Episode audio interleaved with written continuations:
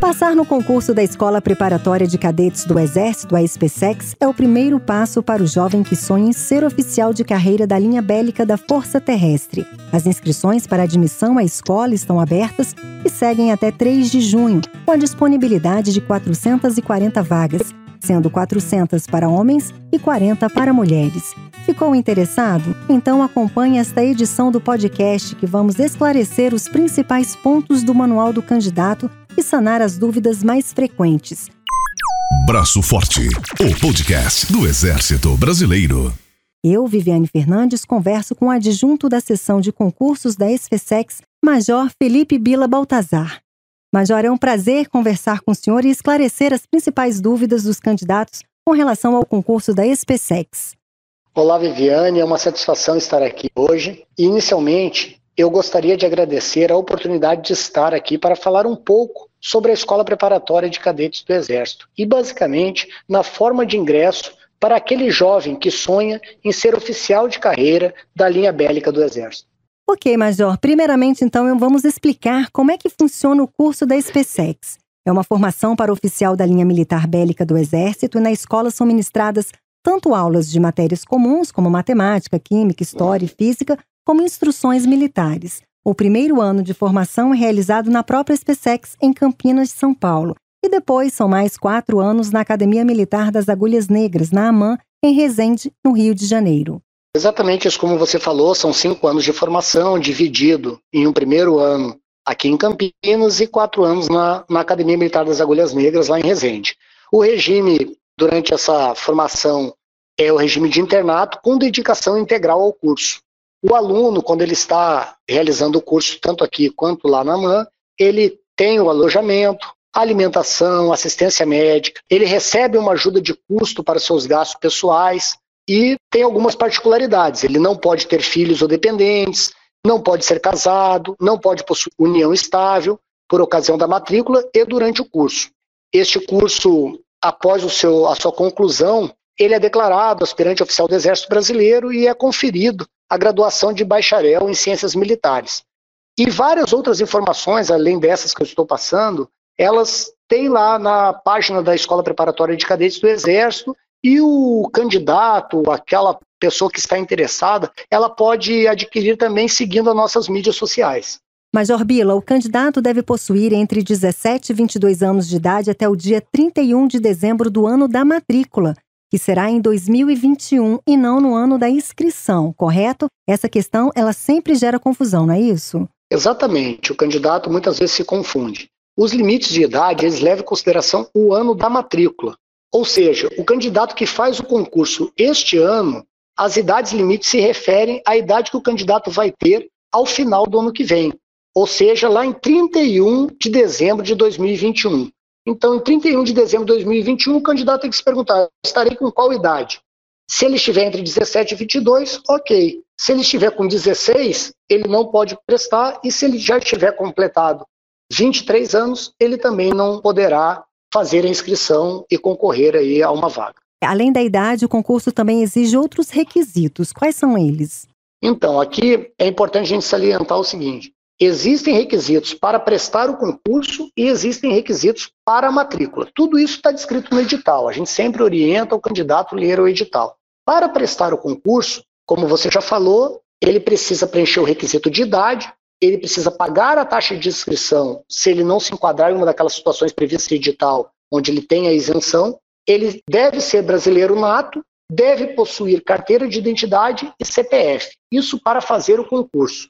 Para a matrícula, daí sim, se ele tiver êxito na, no concurso, nas, nas etapas do concurso, ele precisa preencher uma série de requisitos. Daí sim, esses requisitos são detalhados lá no nosso edital. Alguns deles eu posso citar aqui. Por exemplo, passar no exame intelectual em todas as fases da segunda etapa, ter o ensino médio completo, não ter dependentes, filhos, cônjuge, estar em dia com o serviço militar e não estar na condição de réu em ação penal. Então, esses são alguns dos requisitos para a matrícula. Os requisitos detalhados estão lá no artigo 139 do edital do concurso. É, o senhor comentou em etapas, né? Quantas etapas consiste o concurso da SPSEX e quais são os conteúdos exigidos? O concurso ele é dividido em duas etapas. A primeira etapa, que é o exame intelectual, esse exame intelectual ele tem caráter eliminatório e classificatório. E ele é realizado por todos os candidatos. Então, tem as matérias do ensino médio previsto e o detalhamento das matérias, do conteúdo programático e da bibliografia é constante do nosso edital. A segunda etapa é composta pelas seguintes fases, e essa é só caráter eliminatório que é a inspeção de saúde, o exame de aptidão física, a avaliação psicológica e a comprovação dos requisitos para a matrícula. A gente tem uma outra atividade que é a comissão de heteroidentificação complementar, que ela não chega a ser uma fase, ela não é encarada como uma fase ou uma etapa do concurso de admissão. Ela é somente destinada à confirmação ou não de uma informação prestada por ocasião da inscrição do candidato. Vamos falar um pouquinho agora sobre cota racial. O que o senhor destacaria? As cotas raciais, elas são previstas em lei, a Lei 12.990 de 2014, onde há a previsão de reserva de 20% das vagas do concurso para os candidatos negros. Então, das 400 vagas que nós temos para o sexo masculino, 80 são reservadas aos candidatos negros. E para o sexo feminino, das 40 vagas que nós temos, oito vagas são reservadas às candidatas declaradas negras. Deverão se submeter ao procedimento de heteroidentificação todo candidato que for convocado e que no ato lá da sua inscrição ele se autodeclarou negro. E isso independe dele ter obtido nota suficiente para aprovação em ampla concorrência. Então, o candidato que lá no ato da inscrição ele se declara negro, mesmo que ele esteja entre as primeiras classificações do concurso, tendo uma vaga assim da ampla concorrência, ele é submetido à comissão de heteroidentificação. A comissão esta, ela utiliza somente o critério fenotípico, quer dizer, as características físicas do candidato. Então não considera a, a árvore genealógica do candidato, o genótipo.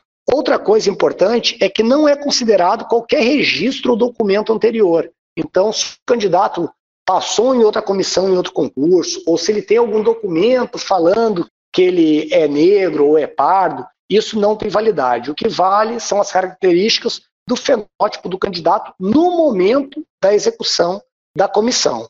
O candidato que não tem a sua autodeclaração confirmada, ele pode pedir um recurso a uma comissão revisora, que é uma comissão composta por integrantes diferentes da primeira comissão. E o candidato que não tiver novamente a sua declaração confirmada, ele é eliminado do processo, independente da classificação que ele tinha no concurso. E quais os documentos são necessários no momento da inscrição? No momento da inscrição, basta o candidato ter um documento de identificação e o CPF. Para fazer a inscrição no nosso sistema de inscrição, o cadastro inicial, a base desse cadastro e a nossa fonte de consulta depois no banco de dados é o CPF. Então, ele tem que ter esse documento, tem que ser o do próprio candidato, tem candidatos, às vezes, que apresentam problemas e colocam o CPF de familiar, de pai, de mãe, e isso gera um problema para o próprio candidato depois. Então, tem que ser o CPF pessoal e a identificação pessoal do candidato, que lá no edital estão amarrados quais os documentos que podem ser utilizados para identificação pessoal, como CNH, passaporte, carteira de trabalho, entre outros. Reforçando então que o candidato deverá acessar o site da Escola Preparatória de Cadetes do Exército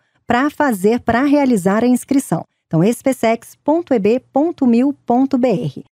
Major, alistamento militar e concurso da SPSEX tem alguma relação? E nos casos em que o jovem já é militar, qual é a providência a ser tomada? Para a matrícula, o candidato ele tem que estar em dia com o serviço militar. Então, é, correlação ou alguma relação não existe. Ele tem que cumprir a sua obrigação como cidadão referente ao serviço militar. Caso ele seja militar, ele tem que informar a sua organização militar que se inscreveu no concurso. E caso ele seja convocado, tenha êxito na primeira fase, ele seja convocado para a segunda etapa, daí basta informar na, na sua organização militar que ele vai receber ali as orientações necessárias para dar prosseguimento às suas atividades referentes ao concurso. Nesta edição do concurso, 30 cidades terão locais de prova. Como o candidato sabe se a região onde ele mora será a sede de aplicação de prova? As cidades previstas para a realização do exame intelectual, elas estão descritas no nosso edital. E no momento da inscrição, lá no sistema de inscrição, o candidato ele fará a opção dentro de uma lista que será apresentada. Então, quando ele vai clicar lá, vai aparecer todas as cidades disponíveis para ele escolher. É importante ressaltar que houve alteração em relação aos anos anteriores. Então, nós temos cidades que eram contempladas o ano passado e que esse ano não são mais contempladas. E temos a inclusão de uma nova cidade, que é a cidade de Niterói, no Rio de Janeiro, que está sendo contemplada esse ano com local para execução do exame intelectual. E o candidato que queira requerer isenção do pagamento da taxa de inscrição, o que, que ele deve fazer? Já repeti algumas vezes aqui, ele tem que ler o edital verificar se ele se enquadra em algum daqueles requisitos para solicitar a, a sua isenção e preencher as informações corretamente no sistema de inscrição. E aqui é importante ressaltar o que? A questão dos prazos. A questão dos prazos para essa solicitação. Então, o prazo é curto e, e esse prazo é curto para permitir que os candidatos que por acaso têm os seus pedidos indeferidos, eles possam se inscrever pagando a inscrição caso haja interesse dentro do prazo previsto. Vamos falar um pouquinho de saúde, né? Problemas de visão, audição, desvio de coluna, doença de pele, entre outros, né? São tantas. São muitos os motivos de incapacidade para a efetivação da matrícula. Aproveitando o gancho, a inspeção de saúde é feita em que momento? As causas de incapacidade físicas, elas estão descritas no edital. Existem parâmetros estabelecidos e uma série de exames médicos são exigidos. E cada candidato convocado para a segunda etapa, ele é submetido à inspeção de saúde, que é realizada por uma junta médica. Então, a inspeção de saúde ela é realizada durante a execução da segunda etapa. Ela é uma das fases da segunda etapa. Então, ela não tem uma data fixa. Ela começa a partir da apresentação do candidato aqui. Quando ele se apresenta aqui, aquele candidato que foi convocado, ele vai ser informado da data quando essa inspeção de saúde vai ocorrer. Qual a expectativa de número de inscrições para 2020? No ano anterior foram mais de 43 mil jovens inscritos, não é isso? Exatamente. O ano passado foi o ano com o maior número de inscritos que a gente teve na nossa série histórica aqui na Escola Preparatória de Cadetes. É uma incógnita até para nós aqui da sessão qual vai ser a quantidade de inscritos. Então, nos últimos três anos, superou 40 mil inscritos, mas a gente não consegue projetar qual vai ser essa quantidade de inscritos para o corrente ano. Major, neste momento de pandemia, não tem como deixar de perguntar como a SpaceX está planejando aplicar a prova de modo a preservar a saúde dos jovens candidatos e como, hoje, a escola enfrenta esse desafio com os seus alunos. Bem, o nosso concurso é no final de setembro e nós não sabemos como estará a situação nessa data. Mas os planos, eles são elaborados considerando o quadro que estaremos vivendo, seguindo sempre as orientações do escalão superior e em consonância com as autoridades de saúde, assim como vem sendo feito com os alunos deste ano. Inclusive, nós temos um vídeo em nossas mídias sociais onde apresentamos um pouco de suas rotinas em tempos de pandemia, bem como alguns procedimentos adotados no âmbito da SpaceX. Major Bila, para encerrar, vamos fazer um bate-bola com as principais datas do concurso da SpaceX. Inscrição: 5 de maio a 3 de junho. Prova: 26 e 27 de setembro. Inspeção de saúde. A inspeção de saúde é durante a execução da segunda etapa. Então, o candidato convocado para a segunda etapa vai ser marcado uma inspeção de saúde para ele. E a matrícula?